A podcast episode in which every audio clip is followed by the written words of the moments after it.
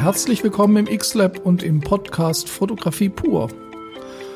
Heute habe ich ein ganz interessantes Thema für Sie. Bleiben Sie gespannt.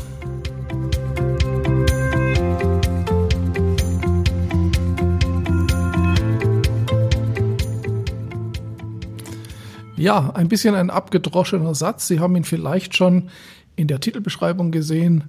Kunst kommt von Können, nicht von Kaufen. Ja, normalerweise heißt der Satz anders. Der heißt, Kunst kommt von Können, nicht von Wollen. Aber ich äh, definiere das Ganze jetzt mal um und zwar habe ich da auch einen Grund dafür. Ich denke allerdings auch, dass das, was ich jetzt hier in diesem Podcast sage, dass dies für Hobbyfotografen weniger interessant ist, sondern es geht mal wieder um die kommerzielle Fotografie oder auch um die Kunstfotografie. Wenn wir als Fotograf erfolgreich sein wollen, egal nun ob kommerziell oder als Künstler, dann äh, brauchen wir bestimmte Eigenschaften, weil uns der Markt sonst einfach ignoriert. Ich denke, das haben viele von Ihnen auch schon festgestellt, wenn Sie kommerziell arbeiten wollen oder als Künstler bekannt werden wollen. Und ich denke, es gibt eigentlich nur drei Möglichkeiten, erfolgreich zu sein. Jetzt mal ganz vielleicht überspitzt oder vereinfacht gesagt. Die erste Möglichkeit, die hatte ich in einem anderen Podcast schon besprochen. Die erste Möglichkeit ist die, ein guter Dienstleister zu sein. Ja, also ich denke, es ist ganz wichtig, es reicht nicht aus oder sagen wir mal andersrum.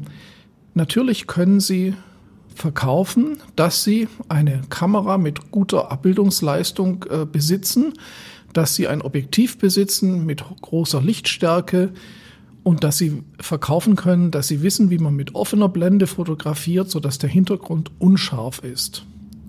Und das wird ihnen auch der ein oder andere vielleicht abkaufen und sie werden damit ein bisschen Geld verdienen, aber die richtig großen Jobs, äh, dafür reicht das einfach nicht. Das kann ja im Prinzip fast jeder mit einem kleinen Workshop-Ausbildung. Ja, also da, das ist nicht das, was wir als äh, Dienstleister verkaufen. Und der Begriff Dienstleister sagt ja auch schon aus, als Fotograf, wenn Sie jetzt ähm, Hochzeiten, Porträts, Business-Porträts verkaufen, Sie bieten eine Dienstleistung und ich habe auch schon darüber gesprochen, deswegen jetzt nur ganz kurz. Wichtig ist, dass Sie gut, zuverlässig, schnell liefern, dass sie den Kunden verstehen und das liefern, was der Kunde möchte und dass sie dem Kunden natürlich auch vermitteln können, ja, was er zu erwarten hat. Viele Kunden äh, wissen das nicht so genau. Sie wissen zwar ganz grob, ja, ich brauche jetzt jemanden, der mein Event fotografiert oder meine Mitarbeiter. Aber wenn man dann fragt, ja, wie sollen die Bilder genau aussehen? Was muss genau gemacht werden? Welche Location? Dann sind viele schon überfragt. Das heißt, als Dienstleister müssen wir dann auch Vorschläge machen können und sagen können, also in Ihrer Firma sehe ich das so oder für Ihre Hochzeit würde ich mir vorstellen, dass wir die und die Location aufsuchen. Also Sie bieten etwas, was über ein, eine Kamera und das Bedienen einer Kamera hinausgeht. Ich glaube, darüber müssen wir auch gar nicht groß sprechen und darum geht es heute auch gar nicht so sehr.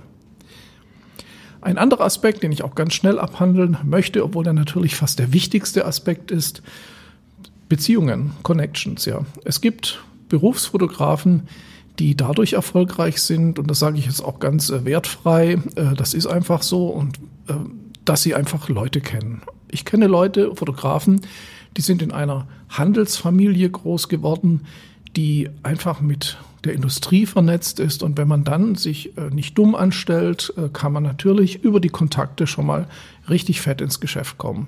Aber das ist etwas, was wir jetzt nicht so einfach äh, ändern können. Natürlich kann man sich ein Netzwerk aufbauen, aber das ist auch wieder ein anderes Thema. Und jetzt kommen wir zum dritten Punkt und um den geht es heute. Der dritte Punkt, da geht es um die gestalterischen Skills, also die gestalterischen Fähigkeiten als Fotograf. Jetzt könnte man sagen, ja gut, Business-Porträt, das ist nicht viel Gestaltung.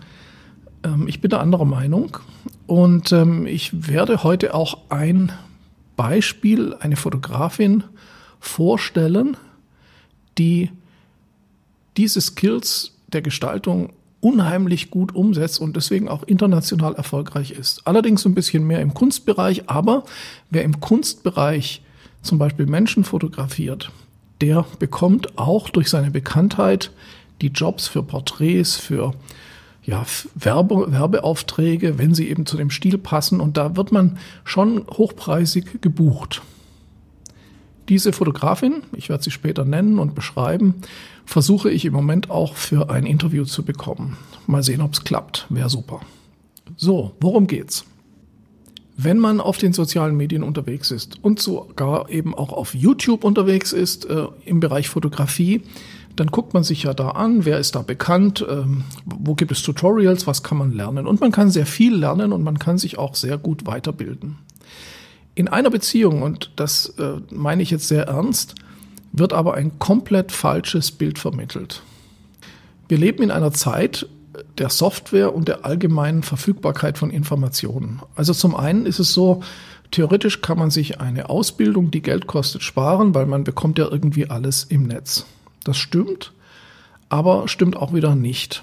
Und das Gleiche gilt auch für Gestaltung und Design die sozialen Medien und auch die Medienmacher, also zum Beispiel die YouTuber oder die Leute auf Facebook, sind sehr stark industrieorientiert. Und jetzt reden wir gar nicht mal von Kameras, sondern wir reden auch von Design und Gestaltung und Bearbeitung.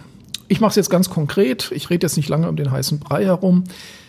Ich bekomme immer wieder Anfragen auf meinem Kanal, wo Leute sagen, ja, das ist ja ganz toll, was du so machst und ähm, ja, wie bearbeitest du denn deine Bilder? Und da sage ich, ja, also für die Retusche, da lege ich mir einfach mal ein, zwei Stunden, lasse ich mir Zeit, gerade wenn es ähm, Bilder sind, wo viel zu retuschieren ist. Oder für eine Panoramamontage, die mache ich von Hand, ja, weil ich da wirklich ganz genau wissen will, was wird wo montiert und wo kann ich Einfluss nehmen. Auch meine Farblooks erzeuge ich selber. Ähm, und dann fragen die Leute immer, ja, das ist ja ganz schön irgendwie, aber ähm, gibt es da nicht Apps oder gibt es da nicht Tipps oder Tricks? Also die Frage nach Apps, also Programmen, Tipps oder Tricks, das ist, glaube ich, die häufigst gestellte Frage überhaupt im Internet. Das heißt, man ist einfach nicht mehr geduldig genug, sich in etwas hineinzuarbeiten, sondern man möchte irgendwie eine schnelle Lösung haben. Ist ja auch irgendwie verständlich. Aber diese schnellen Lösungen, also zum Beispiel, ich kaufe mir eine Retusche-App für Porträts, die gibt es. Da kann man dann mit einem Klick eine komplett Retusche, eine Beauty-Retusche machen. Sie können sich schon vorstellen, was das Ergebnis ist. Das Ergebnis sieht gut aus. Wenn man es ähm, ja, auf Instagram oder auf Facebook in einer kleinen Auflösung zeigt, aber es ist auf gar keinen Fall das, was ein professioneller Fotograf machen würde. Sie sollten zum Beispiel bei einer, gehen wir mal Beauty-Retusche. Beauty-Retusche ist etwas oder überhaupt Retusche ist etwas, wo man sehr genau überlegen sollte, bei welchem Menschen möchte ich das Hautbild wie verbessern oder auch nicht verbessern. Bei welchem Menschen möchte ich die Hautfarbe in welche Richtung verändern?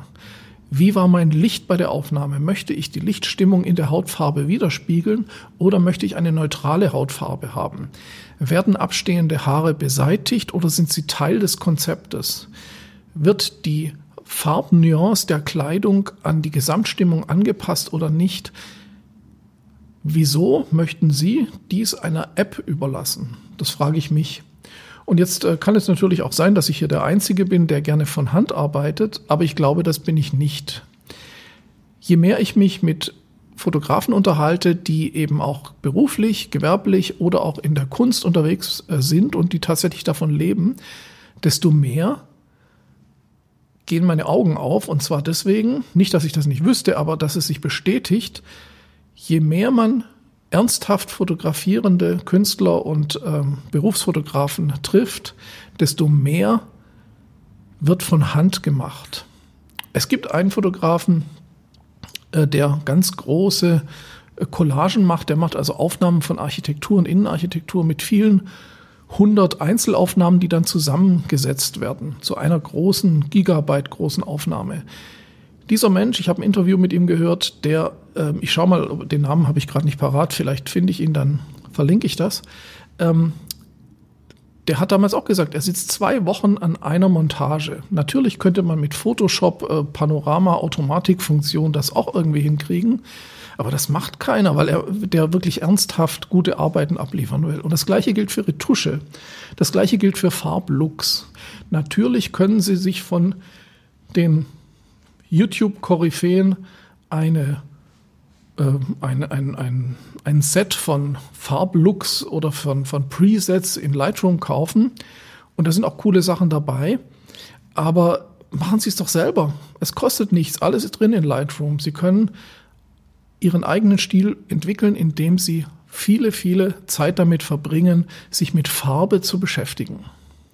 Ja, wie funktioniert Farbe? Wie kann ich einen Farblook auf ein Bild oder auf eine Serie an, äh, an, anpassen und so weiter. Also sobald Sie in eine ernsthafte fotografische Sphäre kommen, egal ob kommerziell oder Künstler, dann werden Sie immer mehr Handarbeit sehen.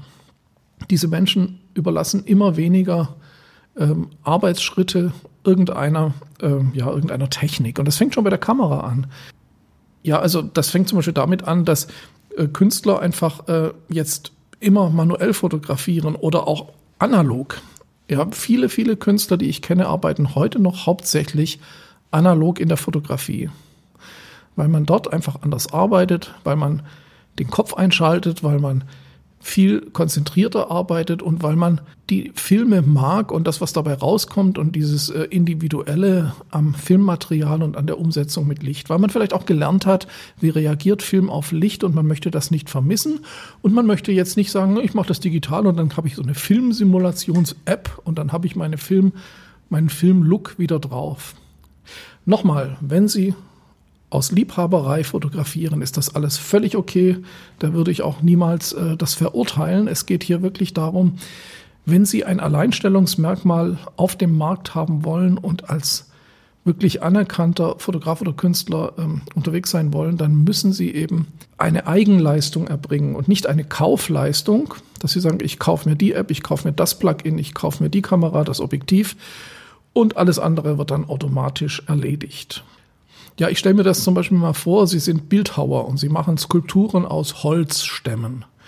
Dann gehen Sie ja auch nicht in den Baumarkt und sagen, ich hätte gern eine Säge, eine Elektrosäge, die automatisch eine schöne Meerjungfrau aus einem Baumstamm schneidet.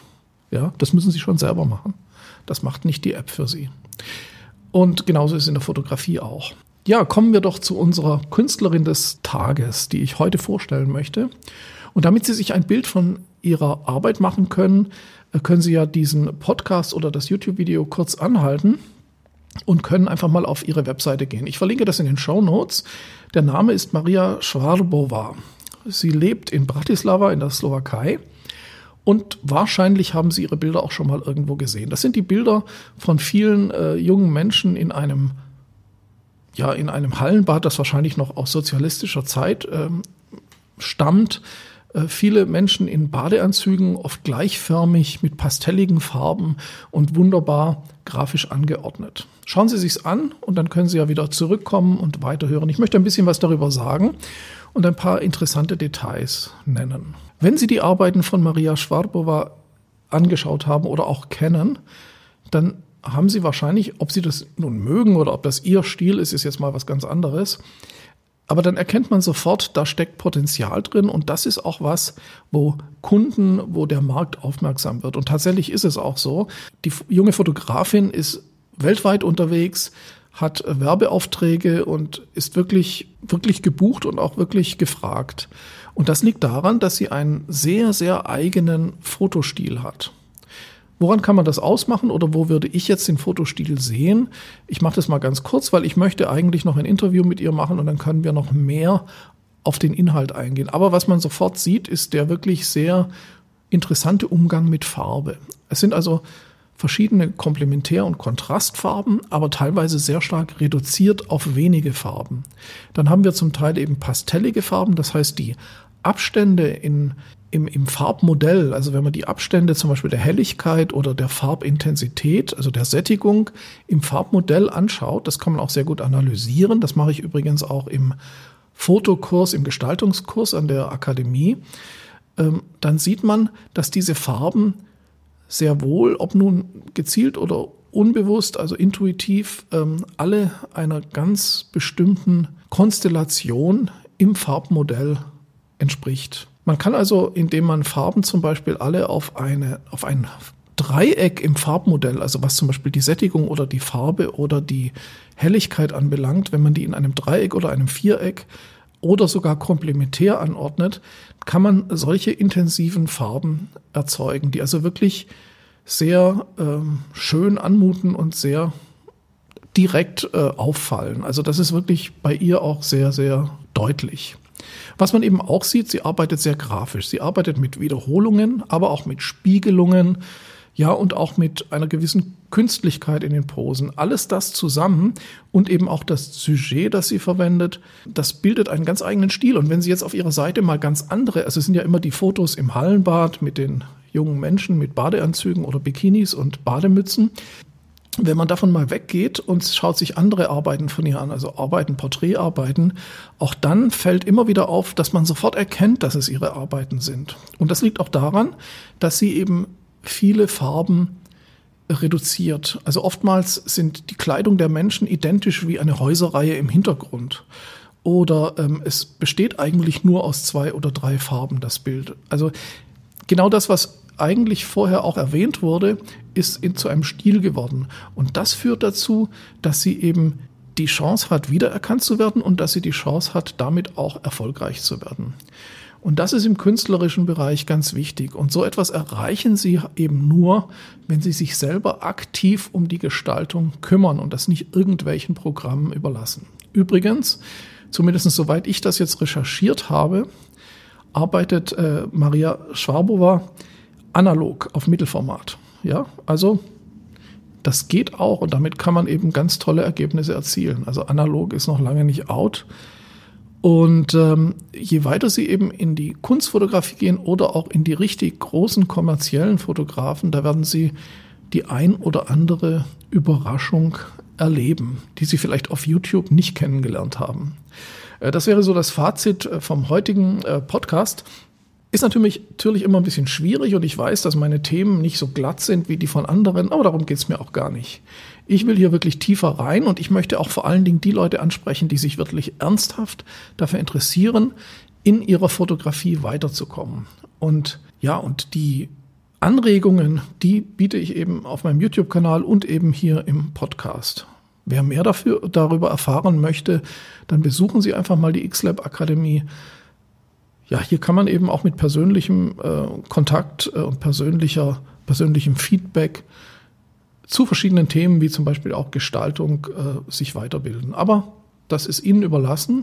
Und wie schon erwähnt, jeder macht sein eigenes Ding und es ist auch gut so. Und ich mache es eben auch. Danke fürs Zuschauen aus dem X-Lab und vom Podcast Fotografie pur.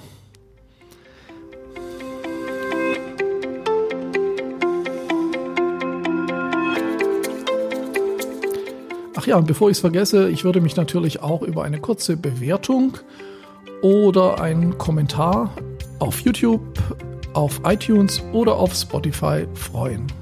Danke fürs Zuhören, Rüdiger Schestag.